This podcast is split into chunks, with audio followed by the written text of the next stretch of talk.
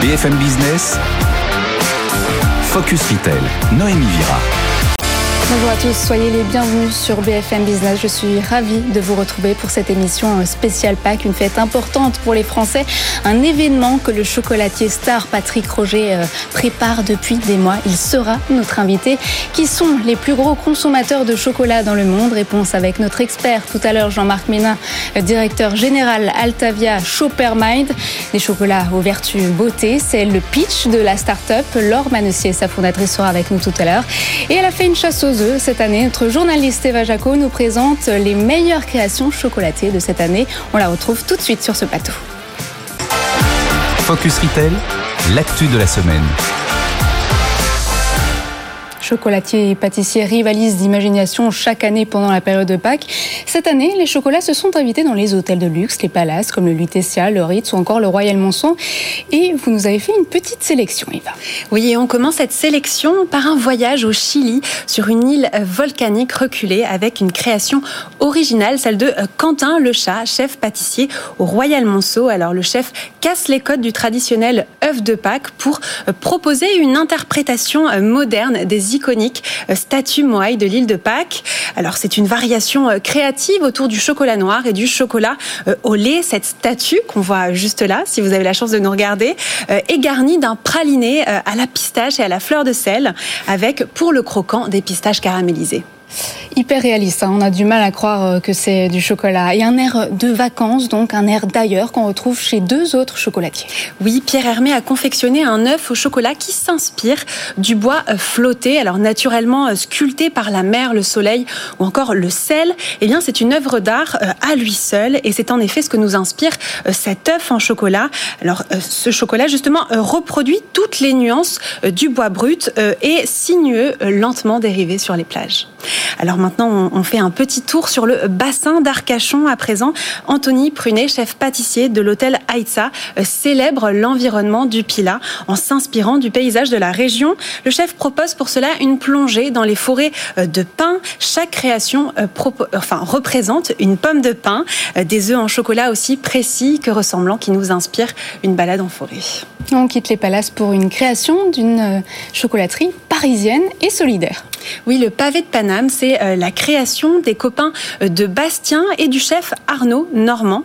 Alors c'est un pavé en chocolat euh, qui ressemble à un vrai pavé de rue et qui vient nourrir la raison d'être de l'enseigne.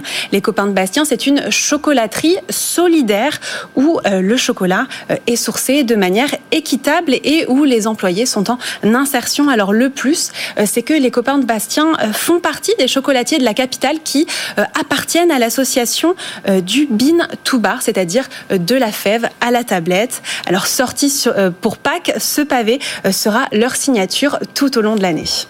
Un mouvement qui vise aussi à mieux rémunérer les agriculteurs. Et si on veut prolonger Pâques eh Bien, c'est encore possible.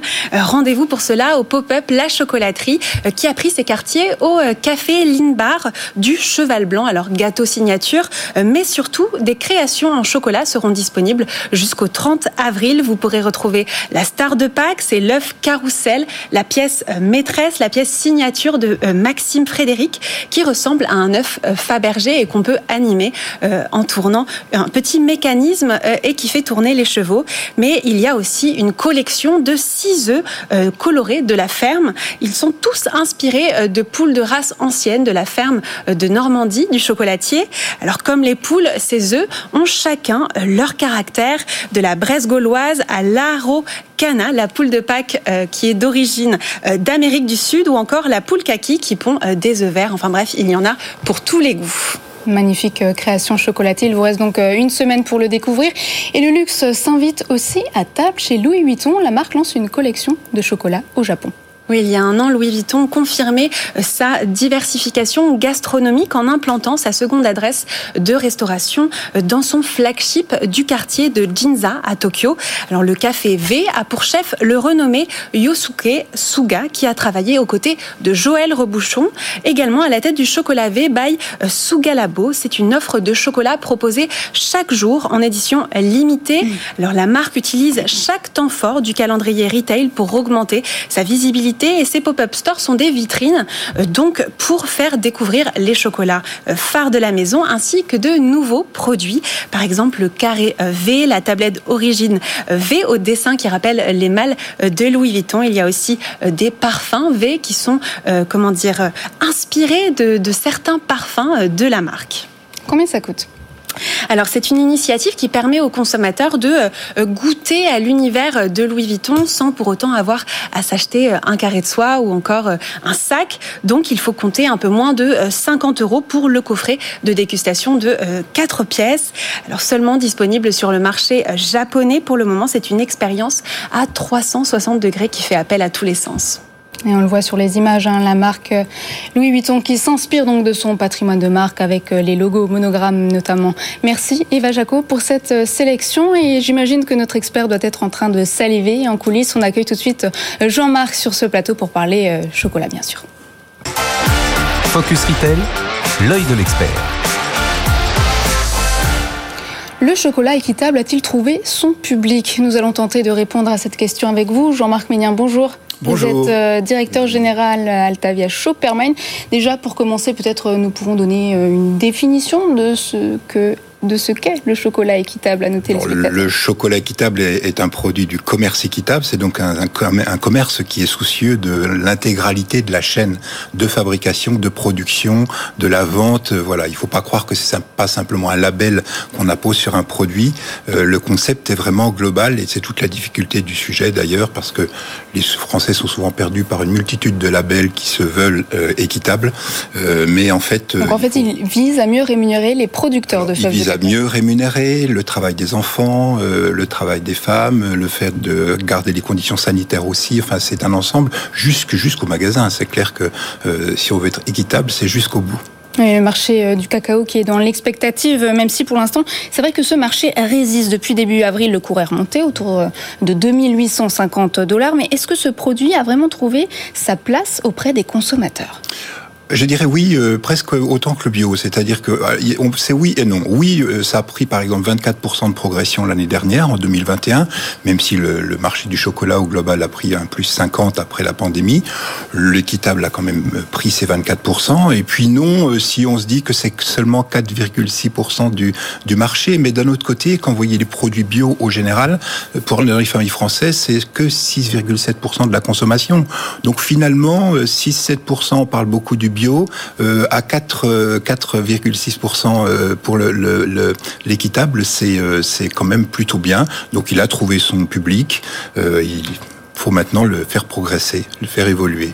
Merci beaucoup Jean-Marc Ménien. Tout de suite, on accueille un chocolatier pas comme les autres, qui fait aussi des sculptures monumentales. Patrick Roger est notre invité. Focus Retail, l'interview. Patrick Roger, bonjour. Bonjour. Merci d'avoir répondu présent pour cette émission. Vous êtes euh, meilleur ouvrier de France, euh, chocolatier, sculpteur, sculpteur de goût. Cette année, plus de la moitié des familles françaises ont célébré Pâques et on peut se poser la question, l'affaire des salmonelles dans les produits Kinder a-t-elle changé les habitudes de consommation des Français pendant Pâques? Est-ce que euh, cette affaire a déplacé une partie des achats vers les boutiques, les artisans chocolatiers? Vous, est-ce que vous avez constaté une hausse des ventes cette année? Non, non, pas trop. C'est extrêmement difficile. Pour venir chez nous, c'est d'abord une culture. On vient parce qu'on aime euh, le beau et le bon, ça c'est évident. Donc euh, le déplacement, c'est impossible de vérifier ce qui se passe. Euh, l'industrie dans le monde est tellement énorme comparée aux artisans. Vous, vous réalisez 5 à 6% de votre chiffre d'affaires pendant cette période, c'est oui, on fait 6% dans la semaine et quasiment ça se joue vraiment le vendredi et le samedi. Et là, on a perdu beaucoup, surtout parce qu'on était entre les deux tours. Et finalement, ce que l'on perd avec 45 vendeurs, en gros, dans les magasins, on perd un client à l'heure par le nombre d'heures sur deux ou trois jours. Et finalement, on va perdre 1000 ventes, par exemple, et c'est là où notre euh, économie s'écroule. Ça tient à rien. Un client à l'heure de perdu. Alors Pâques, c'est un événement que vous préparez depuis des mois et cette année, vous signez une collection très française hein, qu'on voit euh, sur ce plateau, mais aussi dans vos vitrines, donc euh, des hérissons, des canards, des poules bleu, blanc, rouge façon French Cancan. Est-ce que ça fait référence à la présidentielle? Bien sûr. Alors pareil, je travaille toujours, j'ai au moins un an, deux ans d'avance, et puis cette année, je dis, pourquoi on commence ce bleu, blanc, rouge finalement? Comme on était entre les deux tours, bah, c'est tout simplement un petit clin d'œil, hein, voilà, à la politique. Et vous éprouvez un coup de cœur pour le chocolat euh, très tôt, hein, dès l'âge de, de, 15 ans à 29 ans. Vous avez ouvert euh, votre premier atelier boutique à Sceaux, en région euh, parisienne. C'est un design très particulier, c'est l'expression de votre art, ces boutiques Oui, aujourd'hui, le niveau des boutiques, plus ça va, plus je m'enfonce dans qui je suis, ou plutôt euh, j'existe par, les magasins aussi, et par la sculpture, bien sûr, puisque la sculpture, elle a déjà du goût. Quand on mange, peut-être que ça naît comme ça, on est obligé de, réfléchir comment c'est né cette histoire, parce que j'ai pas d'éducation, pas de culture, j'ai pas été à l'école. Et maintenant, plus ça va, plus on pose des questions. Mais j'en sais rien. c'est ça le problème, c'est que je savais. C'est venu naturellement. Complètement, oui. Oui. Il me semble que vous avez une anecdote euh, sur les sculptures. Vous en avez 450. Ah, moi, je trouve que c'est, vous êtes, enfin, peut être que admiratif de votre parcours et je trouve que c'est formidable d'allier trois talents. C'est-à-dire, il y a un talent, effectivement, être meilleur ouvrier de France, on sait déjà ce que c'est, champion du monde, euh, ça doit être encore plus dur et, et, et, vous excellez dans l'art du chocolat, vous excellez dans l'art de la sculpture, ce qui n'est pas naturel, on va dire. On sait que le chocolatier, il fait des, des assemblages et il essaye de faire. Vous, vous partez carrément dans des sculptures, j'ai vu jusqu'à 11 mètres de haut, c'est ça? C'est ça, oui, complètement, oui. Et c'est la hauteur de votre atelier, donc vous ne pouvez pas monter plus haut. C'était ça, c'est un défi euh, plutôt technique avec euh, avec des chocolatiers où tu les rends dingues parce que hein, c'est extraordinaire de pouvoir défier simplement euh, les lois de la physique aussi par rapport à la matière. La matière, elle est pas faite pour ça. Je pense que Rodin, quand il fait le, son Balzac, mm. il faisait 2 mètres 80. Ils l'ont sectionné en trois, il le déplace, il mm. tombe, c'est déjà la terre. Et moi, c'est la même chose. Donc, et c'est ce que j'aime, c'est que le chocolat est thermosensible, c'est une matière qui est extrêmement complexe. Et je vis avec cette ce côté complexe, euh, tout simplement, et c'est fascinant. Et le troisième talent, c'est pas le moindre, c'est euh, vous faites des boutiques euh, fabuleuses. C'est-à-dire, on est dans l'émotionnel, dans l'expérientiel, tout y est beau, le design, le retail design, comme on appelle ça. Et donc, vous le reproduisez, c'est-à-dire que la boutique de la Madeleine ou les autres boutiques sont sont vraiment à l'égal. Et ça, c'est pas c'est pas inné non plus. De la Madeleine dont on voit les images justement. Sèvres là. alors qu'on pourrait penser qu'une rien ne ressemble plus à un magasin de chocolat qu'un autre magasin de chocolat, c'est malheureusement souvent le cas. Là, vous excellez aussi dans ce, dans ce talent-là, c'est vous y, vous y, mettez vous-même aussi votre patte? Bien sûr. Donc maintenant, j'ai carrément pris euh, donc j'ai un architecte en général qui va dessiner et puis la partie législative surtout. Et j'ai décidé il y a quelques années, au lieu de me payer un meuble euh, à 50 000 euros par exemple, que ça serait une sculpture qui va remplacer ce meuble. D'abord, il aura une, une certaine éternité, il va, il va durer très longtemps. Le meuble, au bout de 10 ans, on le balance, on recommence le magasin. Que là, la sculpture, elle est partie pour une vie euh, de quelques siècles, peut-être, hein, c'est possible. Et à partir de là, surtout, on est exclusif. Moi, je viens de la moto aussi, de, de la vitesse. Euh, je roule qu'avec des, des, choses qui. C'est exclusif, euh, c'est pas. Une moto en chocolat bientôt Non, non, non. non, il y a l'ordre du sacré sur la moto, comme c'est comme les sumo au Japon, c'est quelque chose qui est très sacré. Donc, on a nos propres dieux. Et ce côté exclusif, il est fondamental dans l'expérience parce qu'aujourd'hui, reproduire du luxe, c'est facile. Faire de la sculpture ou quelque chose qui est artistique, ça, c'est un autre sujet. Et même sur euh, les nouveaux sacs, on va aller beaucoup plus loin puisque l'évolution de, l'image, elle passe aussi, et de l'esthétique, elle passe par euh, ce coup de dessin, ce coup de crayon peut-être.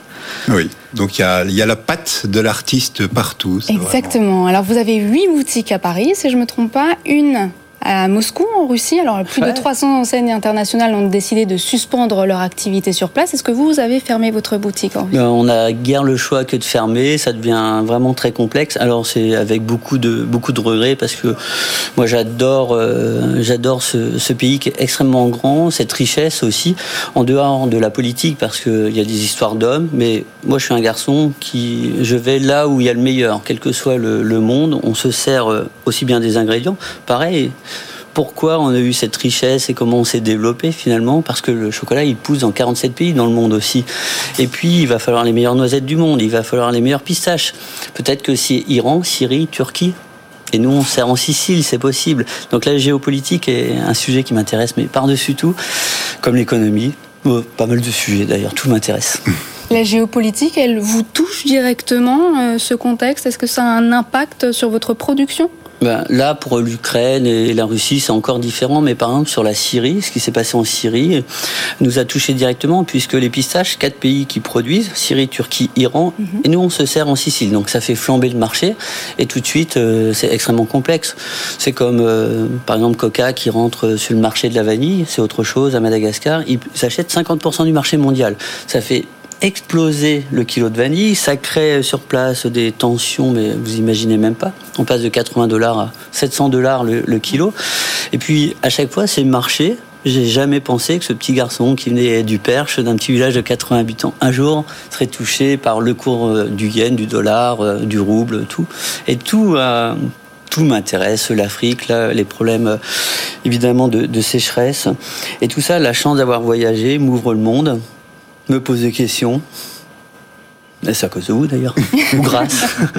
Alors vous parlez des pistaches, mais il y a aussi euh, la hausse euh, des coûts euh, du pétrole qui pèse de plus en plus lourd sur le budget des ménages. Conséquence, il peut y avoir une baisse de la demande mondiale, conséquence de la baisse du pouvoir d'achat. Résultat, le chocolat, finalement un aliment non indispensable, ce n'est pas un bien essentiel, pourrait être boudé par les Français. Comme c'était le cas au début euh, de la crise sanitaire, est-ce que c'est une de vos craintes? Non, c'est pas une crainte. Euh, de toute façon, c'est pas moi le problème. Par exemple, pour le, pétrole, je pense qu'on peut pas continuer à acheter que 2 dollars aussi ou 2 euros notre litre d'essence. C'est pas possible. Aujourd'hui, euh, peut-être que le litre d'essence va faire comme le paquet de cigarettes.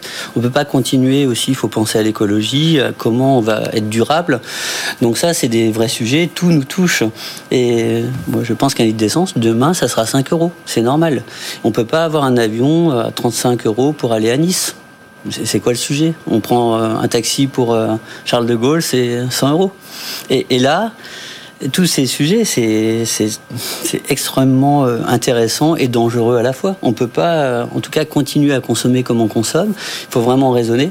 Notre travail, bah, depuis que je suis gamin, on était locavore. On vivait dans un village de, de 80 habitants, en gros. Il y a plus de morts que de vivants. Et c'est ça qui fait que bah, cette richesse d'avoir cette culture du terroir et le cavor fait qu'on a une vision du monde aussi qui est plus grande, sans doute. Peut-être pour le mot de la fin, est-ce que vous avez une prochaine idée de sculpture? Oui, bien sûr. Je travaille euh, entre autres sur la dendrologie. C'est la science des arbres, comment ils se parlent. On sait que par le système racinaire, ils se parlent, mais surtout, ils envoient des. Ils émettent aussi euh, par l'air. Et puis, je travaille beaucoup de sujets en même temps, euh, bien sûr. Le Japon, je travaille pour le Japon aussi. Et tous ces sujets me sont complètement fascinants et tout m'intéresse. L'Afrique, bien sûr, puisque l'Afrique sera un des dossiers sociaux mondiaux, mais on ne se rend même pas compte de, de l'énergie et de la puissance qu'il y a. Et petite question indiscrète alors, un prochain pays où Patrick Roger euh, va s'installer euh, bah, la Russie, c'était vraiment dû au froid, surtout. Par exemple, j'adore le Brésil. C'est, ben, j'adore tous les pays. Je pense que c'est dû au froid. Euh, oui, parce que le chocolat, c'est vraiment la consommation. Elle est vraiment faite pour les pays froids. On consomme entre 7 à 10 kilos dans les pays du nord de l'Europe. Rien que si on va à Marseille, on est 1 kg, 1 kg 7, et l'Italie dans, dans ces environs. Je crois que le Japon aussi était à 170 grammes seulement. Et encore moins pour la Chine. Peut-être que les chiffres ont évolué, mais dès que l'on descend dans le sud, plus il fait chaud, moins on mange de chocolat. C'est thermosensible, ça, ça s'abîme vraiment très très vite. Donc euh, le mot de la fin, prochain pays bah, prochain pays, je ne sais pas du tout. Déjà, c'est comment on survit à Paris. C'est est-ce qu'on a besoin de nous en France aussi? C'est un grand défi parce que la France est tellement extraordinaire comme pays. C'est une grande question. Souvent, nul n'est prophète dans son pays et je pense que euh, J'aimerais bien, j'aimerais bien que ça continue, évidemment. Merci infiniment, Patrick Roger, d'avoir été avec nous sur ce plateau et de nous avoir partagé vos secrets. Tout de suite, le chiffre de la semaine. Focus Retail, le chiffre de la semaine. La passion des Français pour le chocolat se traduit aussi en chiffres. Regardez ce tableau, nous allons euh, l'analyser ensemble. Les Français consomment énormément de chocolat, Jean-Marc. Eh bien oui, mais ce ne sont pas les premiers consommateurs du monde. Nous consommons euh, plus de 7 kilos euh, par an alors, je ne sais pas quelle est votre contribution, Noémie, si vous êtes une gourmande de chocolat. je pense que la Suisse est le premier pays. Euh, Mais le premier pays est à 11,1 euh, kilos pardon, par an, euh, et c'est l'Allemagne. Voilà, et donc juste devant la Suisse. Alors la Suisse, le pays éternel. On remarquerait bah qu'on a fait toute une émission sur le chocolat sans parler de la Suisse. Eh bien, même eux, ils sont deuxièmes du monde derrière le, derrière l'Allemagne. Ce qui est intéressant de voir, c'est qu'effectivement, comme le disait Patrick Roger, c'est l'énorme décalage avec les pays asiatiques, puisque au Japon, c'est 1,2 kg par famille par an. donc c'est bien entendu très peu, ce qui est assez paradoxal parce qu'on voit qu'au Japon, ils apprécient énormément le chocolat de luxe.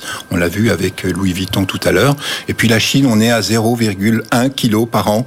c'est pas très pas très porteur, on va dire, comme comme pays, mais ça peut s'expliquer aussi par d'autres traditions. Et donc l'attrait pour le chocolat reste globalement européen. Tout à fait. C'est ce qu'on peut dire. Et, et, petite particularité pour les Français, il sera de préférence euh, noire pour ah, un ah. tiers des consommateurs. C'est le grand le grand débat toujours. Euh, êtes-vous chocolat noir Êtes-vous chocolat au lait Moi plutôt chocolat lait noisette. Bah, nous sommes d'accord, mais le très amateur de chocolat euh, se battent pour le chocolat noir et c'est 40 46% du marché quand même. Donc ça peut s'expliquer parce qu'on fait beaucoup de cuisine en France, donc on l'intègre de la mousse au chocolat. voilà, c'est vrai. on l'intègre chocolat quand on est vraiment des gros gros gourmands. Donc ça s'intègre aussi. Et comme disait Patrick Roger tout à l'heure, on sent aussi dans le, ranking du tableau qu'on a vu tout à l'heure qu'effectivement plus il fait froid, plus on mange du chocolat. Un des pays très forts en Europe. En Europe, c'est environ 5 kilos par an par personne. Et le plus gros est derrière la France, c'est la Finlande. Voilà. Donc il doit y avoir une relation. Analyse intéressante. Et on passe au concept de la semaine. On vient de loin pour acheter une poule ou encore ses œufs brouillés en chocolat fait maison, né en 1761. C'est la plus ancienne chocolaterie de Paris. 260 ans que effectivement les familles se sont passées de grands-pères à petits-enfants et donc à la fois la boutique et puis la tradition du chocolat. Donc euh, mère de famille, ça c'est incroyable. Alors on est complètement euh, à l'opposé, on va dire, de la disruption qu'on a vu tout à l'heure. On est vraiment dans la tradition et la tradition dans le commerce, dans le retail, euh, c'est à la fois le produit qui est la star, bien entendu. Donc ici, on revient sur des stars plus traditionnelles, la poule, le canard, l'œuf, le lapin de Pâques. On voit sur on le voit ici très brillant. On reprend les codes, bien entendu, quand même, euh, y compris de griffes type, je ne la citerai pas, mais de, de, de griffes de, de mode. Euh, voilà. Mais toute l'expérience n'est pas, ne serait pas complète si on ne va pas dans le magasin. Et on retrouve vraiment là un magasin euh, vraiment hyper traditionnel où on retrouve le marbre. Pourquoi le marbre? Parce que pour couler du chocolat, souvent sur le marbre, c'est beaucoup plus plat. Il y a plein de choses comme ça. Et donc, c'est une expérience. On sent l'odeur du labo derrière, même les bruits du labo. C'est vraiment une grande expérience d'aller dans peut-être le saviez-vous, depuis 7 ans, ils organisent la plus grande chasse aux œufs, euh, donc la plus prisée de la capitale cette année. C'était au musée Rodin. Oui, j'ai entendu parler. Je n'y suis pas allé, même si je suis très gourmand. Peut-être euh, l'année prochaine. J'emmènerai mon petit-fils. Merci Jean-Marc. Tout de suite le pitch de la start-up. Focus Retail, le pitch. Des chocolats qui nous veulent du bien. Carré Sauvage, ces chocolats 3.0 associent plaisir et bien-être. Laure Manessier, bonjour. Vous êtes euh, fondatrice de la start-up. Alors on dit souvent que le chocolat provoque des boutons, mais non, vous nous affirmez que le chocolat, votre chocolat, nous donne une belle peau. Oui, tout à fait, Noémie. Euh, carré sauvage, en fait, je l'ai vraiment fait dans l'optique de se faire du bien en mangeant du chocolat. Et c'est vrai qu'on dit souvent que le chocolat, c'est pas bon pour la peau. Mais en vérité, en fait, la fève de cacao, c'est très bon pour la santé. C'est riche en antioxydants, en vitamines et minéraux. Euh, et euh, en fait, c'est plutôt le sucre blanc qu'on va ajouter et aussi la qualité de la fève. Et ce qui est assez spécifique en fait avec Carré Sauvage, c'est que je travaille déjà le chocolat à partir de la fève de cacao. Je le précise comme c'est encore que 10% des chocolatiers qui travaillent à partir de la fève et euh, sans torréfaction en fait vraiment à basse température pour garder les nutriments de la fève et sans sucre raffiné et il y a plein en fait de choses qu'on peut mêler au chocolat euh, pour à la fois avoir un, ben, plaisir gustatif et aussi bah, se faire du bien au corps. Donc vous venez de l'expliquer, c'est un chocolat bean to bar. Donc c'est un mouvement né dans les années 2000 aux États-Unis qui veut dire euh, littéralement de la fève à la tablette. Vous achetez directement les fèves de cacao producteurs que vous transformez ensuite dans vos ateliers. Donc euh, vous vous engagez à respecter une charte. Qu'inclut-elle tout à fait. Alors, bean to bar, comme tu l'as dit, en fait, c'est vraiment travailler à partir de la fève de cacao. Euh, et en fait, c'est surtout un processus qui est euh, en plusieurs étapes qui commencent par craquer les fèves. Euh, en général, pour les chocolatiers classiques, il y a une torréfaction. Il n'y en a pas pour carré sauvage, comme vraiment un peu comme un légume. On va chercher les nutriments crus de la fève euh, et garder toute sa richesse en nutriments. Euh, ça implique donc tout ce processus, ça prend à peu près 72 heures pour faire 60 euh, juste bah, 30 kilos de chocolat, vraiment faire le chocolat, versus bah, pour un chocolatier classique ou confiseur, on va en fait acheter du chocolat de couverture. On peut demander très bien une recette sur mesure, mais donc on va transformer après ce chocolat en bonbon de chocolat. Euh, et euh, bah, le bean to bar, ça, ça veut vraiment dire se travailler à partir de la fève. Et après, bah, euh, l'engagement carré sauvage, c'est vraiment bah, mettre en avant des terroirs et les gens qui travaillent le chocolat.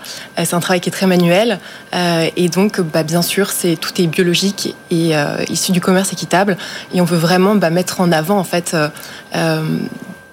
toutes bah, les bonnes choses qui sortent de la terre euh, et euh, qu'on ait cet apport qui restaure à la fois le corps par ses nutriments et le goût. Jean-Marc magnifique. Je dirais que l'idée, en plus, que effectivement euh, le chocolat c'est pour se faire plaisir, mais quand on pense que si ça peut faire du bien, euh, non seulement au corps, mais à la peau ou ce genre de choses, c'est vraiment très bénéfique.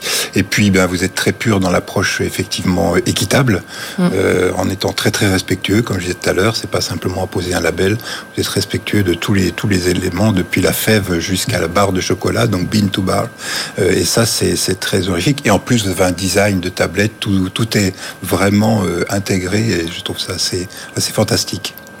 C'est intéressant, vous multipliez les collaborations, donc euh, par exemple avec le concept store euh, beauté au My Cream, le Self Care Egg, ou encore avec la marque de compléments alimentaires Combo, dernièrement, plus récemment la marque Luno. N'y a-t-il pas un risque d'allergie? Comment on fait pour combiner tous ces ingrédients? Mmh. Bah exactement. Bah si on prend l'exemple, par exemple, bah, là j'ai les Carré Luno qui étaient en collaboration avec Maison Luno. Il n'y a pas, en fait, non, parce qu'en fait, on va vraiment, on va sourcer, en fait, par exemple, si je prends l'exemple de Cariluno, c'est des plantes adaptogènes euh, qui sont là, en fait, qui ont un rôle vraiment d'équilibrant pour le corps et de déstresser. C'est des champignons et en fait, c'est des éléments euh, qu'on va très bien pouvoir mêler à des recettes de chocolat pour apporter un complément alimentaire, comme c'est le cas aussi avec Combo, euh, qui est une marque de micro-cosmétiques. Euh, donc, en fait, c'est choses qu'on ingère pour pas faire du bien encore. Euh, typiquement, par exemple, on va choisir de l'acirola qui fait partie bah, de mes fournisseurs classiques. Euh, c'est une plante euh, qui est originaire d'Amazonie, qui est très riche en vitamine C, et ça se marie très bien avec le chocolat. ou un exemple complètement différent, l'été dernier, j'ai fait une tablette avec de l'urucum, en fait, qui est très riche en bêta-carotène. De, de l'urucum. C'est très riche en bêta-carotène et c'est quelque chose qui qu'on va vous proposer pour en fait bah, aider votre peau à mieux réagir au soleil, à, à bronzer, à m'embrûler. Et euh, c'est pas très bon comme ça, c'est dur à prendre, mais en fait, en, poudre dans du chocolat, bah, ça passe très bien. Euh, vous euh, passez un moment de plaisir et puis en plus, vous, protégez, enfin voilà. Vous, de quoi se faire euh, plaisir euh, tout en euh, prenant soin de soi. Merci beaucoup Laure Manessier. Je rappelle que vous êtes fondatrice de Carré Sauvage. La bonne nouvelle, Jean-Marc, c'est que c'est la fin. Vous allez pouvoir goûter toutes ces créations chocolatées. Je vous vois saliver depuis Après les yeux, maintenant, peut-être pour réjouir nos papilles. Grand plaisir. C'est la fin de cette émission. Merci de nous avoir suivis. Vous pourrez la retrouver sur le site et l'application BFM Business. La semaine prochaine, à ma place, vous retrouverez Margot Haddad. Quant à moi, je vous retrouve début mai. Excellente Focus Retail, la distribution de demain s'invente aujourd'hui.